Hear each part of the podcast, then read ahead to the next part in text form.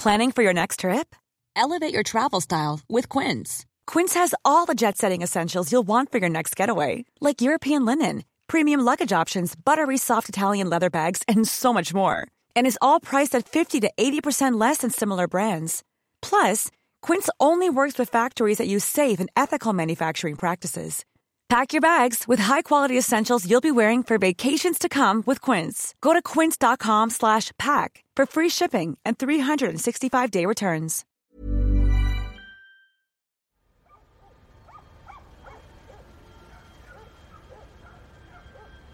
On est en décembre 2015. Avec tes collègues, tu te trouves dans le sud-ouest pour enquêter sur l'installation d'un possible réseau colombien de cocaïne en France. Et en suivant ces narcos en voiture, un jour, vous vous retrouvez à Madrid, dans un quartier 100% colombien.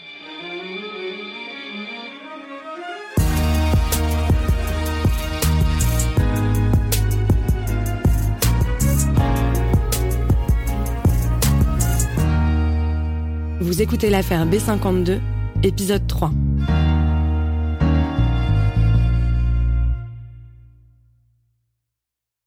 Tu es un peu perdu. Qu'est-ce qui se passe après? Bah, En fait, tu vois, comme je te l'ai expliqué, euh, à ce moment-là, on n'a toujours pas ouvert d'enquête.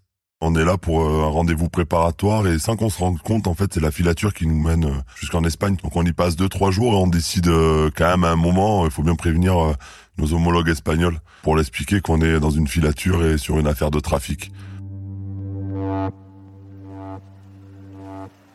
Et ils sont comment ces homologues espagnols? Donc on se rend dans un dans le commissariat central de Madrid, euh, dans un immense bâtiment, et là on est accueilli par le, le réfé.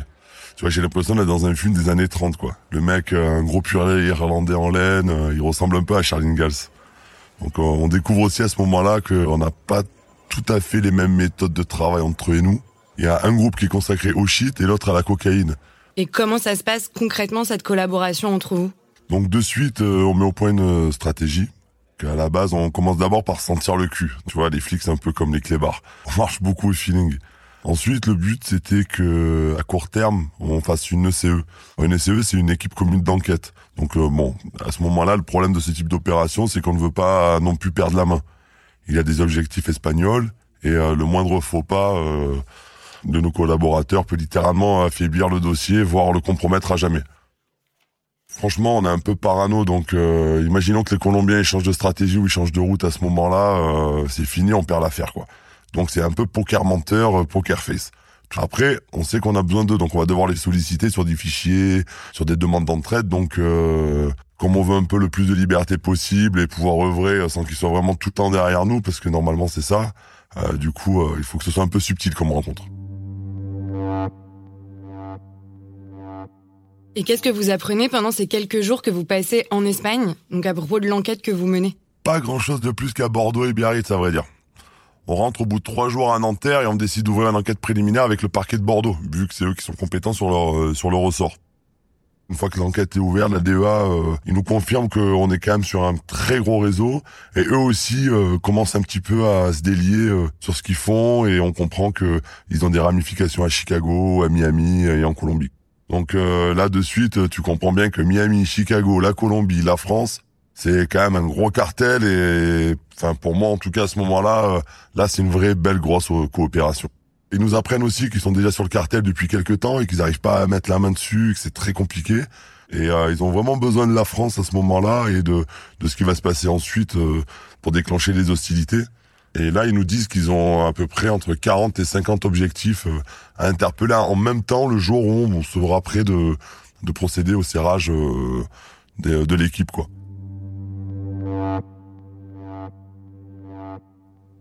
Parallèlement à ça et des infos qu'on commence à glaner un petit peu avec la DEA, ce qu'on fait, on commence à faire de la technique, donc euh, bornage de téléphone et on arrive à remonter sur sur des lignes un peu privilégiées. Ce qu'ils ont aussi eux à ce moment-là, ils se servent des PGP, c'est assez connu euh, euh, dans le milieu, c'est euh, des téléphones cryptés avec une clé de cryptage. L'enquête quand même, même si on a l'impression euh, en surface que ça avance pas comme ça avançait avant, parce qu'on voit moins de choses, mais en vérité on avance énormément derrière sur les lignes qu'on rebecte et tout ça quoi.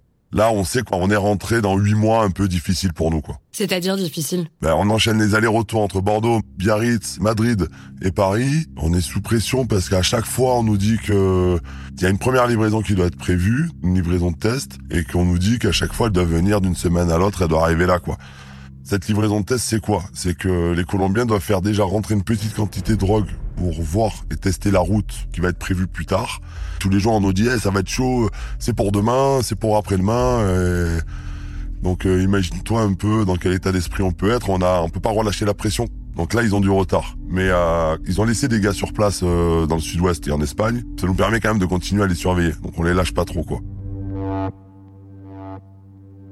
Comment ça se passe avec ton épouse à ce moment-là? Tu viens de te marier et tu as un très jeune fils C'est dur parce qu'elle gère tout à la maison. Tu vois, elle prend le bain du gamin, euh, elle fait les courses, euh, elle fait tout. C'est ça le métier des stupes aussi. Hein. Quand tu es au stup et quand tu es officier de police judiciaire, tu ne peux pas parler de tes missions à ta conjointe. Donc elle sait pas, elle est dans le fantasme en vrai de ta vie. Déjà parce que t'as pas le droit, mais aussi parce qu'on sait jamais. Ça, peut déjà compromettre une affaire. Euh, et aussi ça peut la mettre en danger. Euh, imaginons que ça vienne dans une oreille de quelqu'un.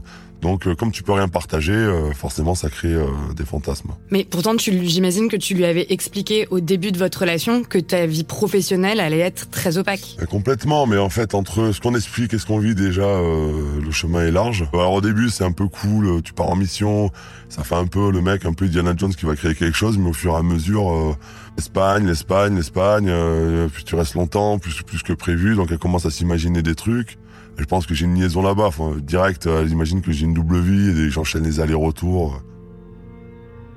Puis il faut dire de temps en temps, à Bordeaux et Madrid, on fait un peu la fête, tu vois, aussi pour décompresser. Donc des fois, les appels, c'est un peu relou. Et à quel point ça fait la fête alors en mission? Bah, bah rien de bien méchant, euh, mais tu vois, ça peut arriver, on boit des coups, quoi. On commence en plus à prendre nos habitudes, euh, on a nos QG à Bordeaux, à Madrid, à Biarritz. Et même une fois, tu vois, ça a un peu dérapé. Je me rappelle, hein, sur une surveillance, on se retrouve à Madrid, euh, on est sur un rendez-vous euh, avec tous nos Colombiens là. Et euh, bien évidemment, comme ils font tout le temps, ils s'installent dans un steakhouse. Donc à ce moment-là, ben, les compétents sur place, c'est les Espagnols qui, qui sont obligés de se charger de cette surveillance. Et c'est leur territoire, hein, donc c'est à eux de le faire. Mais nous, on supervise à côté de ça la filature. En plus, ils veulent nous montrer un peu comment ils taffent, quoi. Donc, euh, ça roule un peu des mécaniques, nous, les stupes espagnols, euh, voilà. Donc, on se met comme ci, comme ça. Donc, sur le coup, ça a l'air beau, mais bon, euh, nous, on voit ça de loin. Et le seul endroit où on peut se positionner par rapport à ce resto là, c'est un bar qui se retrouve en face. Et euh, bah donc t'as compris qu'on est, pas 16, 17 heures. Donc au début tu commandes un Coca, deux Coca, trois Coca, puis au bout d'un moment ah, c'est bon les Coca. Sachant qu'en plus c'est pas nous qui étions maîtres de la de la filature. Ben là ça commence quoi. Il y en a un qui commence à dire allez vas-y, euh, serre-moi un ginto. Puis en Espagne, les gin tonic, bah, c'est des demi-ballons de foot, quoi. Donc euh, t'en prends t'as compris euh, l'état immédiat euh, dans lequel on peut se retrouver. Donc l'erreur fatale, un ginto, deux ginto, puis ça dure jusqu'à une heure du matin, quoi. Donc à un moment, t'as un peu la bouche endormie, quoi. Donc on se retrouve, on est un peu, on est un peu joyeux, quoi.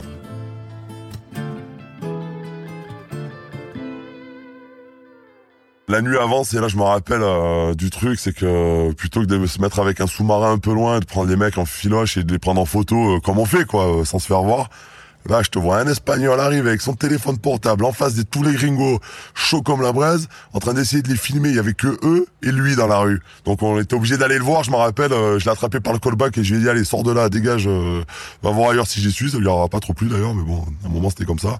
Et en plus, ce soir-là, il fallait qu'on balise une voiture avec eux. Donc, euh, bon, euh, ça a mis une petite tension euh, supplémentaire. On a quand même réussi à baliser une voiture et on a fini à boire un coup tous ensemble à la fin. Donc, voilà. Bon, elle n'était pas très beau à voir à la fin. Mais en dehors des Ginto, vous, vous arrivez à bosser quand même? Mais Bien sûr, tu vois, même c'est super intense. on a des écoutes, ça commence un peu à discuter on commence à identifier des gens, tu vois, des intermédiaires, euh, on surveille des réunions, on commence à avoir des Espagnols aussi au milieu, on récupère des identités. Euh, voilà, un soir, euh, on tombe sur un gars, c'est un des hommes de main du cartel qu'on a su après. voilà, on a, on a surnommé le sicario parce que ça a été son métier premier. Mais du coup, ça commence à sentir très bon, quoi. À côté de lui, on identifie un autre mec, donc avec la DEA en direct, là, on voit que c'est le chimiste de la bande qui est là exclusivement pour les livraisons. Et euh, lui, en fait, il vérifie deux choses. C'est que déjà, euh, sur la route, il veut voir qu'il n'y a pas eu de vol. Donc, euh, une fois que la cam est partie de Colombie, il la récupère et il teste ce qu'il a pour voir qu'il n'y a pas eu d'échange et qu'il n'y a pas eu de soucis. Donc, première garantie. Et la deuxième, c'est que s'il y a des clients, il peut montrer aussi la qualité qu'il a. Lui, il est là aussi pour pouvoir acheminer un petit peu l'argent via des, des comptes un peu offshore ou des banques obscures dans le monde, quoi. Voilà, en plus là, on appelle les officiers de liaison euh, qui sont en Colombie. C'est quoi des officiers de liaison? Bon, En fait, les officiers de liaison sont des, euh, des fonctionnaires de police comme nous qui travaillent avec nous à la base. Comme ils parlent espagnol et qu'ils ont des prérogatives particulières euh, aussi familiales aussi pour partir dans ces pays-là. Et en fait, ça nous permet de faire le lien entre nos affaires et les narco-États. Bon, on a un peu des, des officiers de liaison un peu partout dans le monde. Ça peut aussi parler sur l'immigration comme sur d'autres affaires. Et là, du coup, nous, nos collègues officiers de liaison on les met un petit peu euh, sur le devant de la scène quoi sur ce sur ce projet là quoi. Et du coup ils nous aident pas mal quoi. Et qu'est-ce que la DEA vous dit à ce moment-là? Du coup ils nous confirment que ces mecs là euh, sont des, des gars hyper connus et super chauds euh, de, de, Colombie. Et là je me rends compte qu'on est sur le cartel de Medellin et c'est quoi l'état du cartel de Medellin en 2016 Bon alors attends, je te rassure de suite, ça n'a rien à voir avec 80 et Escobar. Hein. Là, il a perdu un peu de sa superbe quoi. On sait que les narcos de Medellin ont des routes aux États-Unis, euh, ça fonctionne. Hein, je veux dire, il s'est jamais vraiment arrêté. Mais euh, à ce moment-là, et c'est ce qui nous intéresse nous, c'est qu'ils veulent s'implanter en Europe et inonder le marché. Il y a un vrai marché à prendre. Ils veulent recréer leur route d'époque euh, avec leur réseau, quoi. Et si on revient au sud-ouest et à notre Sicario, donc après huit mois d'enquête, on est en septembre 2016, qu'est-ce que vous apprenez on finit par apprendre que les Colombiens cherchent une villa dans la région de Biarritz, Bayonne, dans le secteur, pour assurer une première livraison. Euh, un échantillon, en gros, pour voir comment le transport aérien et l'acheminement sur les routes euh, vont se passer. Tout gérait-il que notre Sicario et son pote euh, logent dans le grand hôtel à Biarritz et écument les villas de la côte. Leur but, c'est de ne pas être loin d'un aéroport. L'aéroport privé d'Anglette, par exemple, quoi.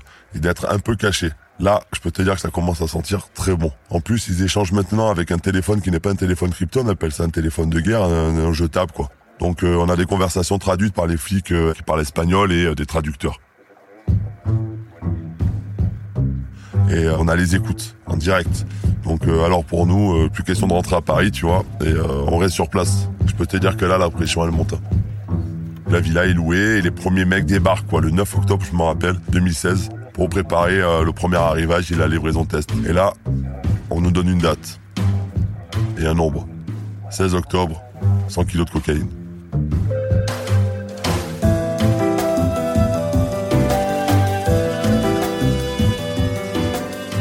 L'affaire B52 est une série de Paradiso Média écrite par Constance Villanova et Antoine.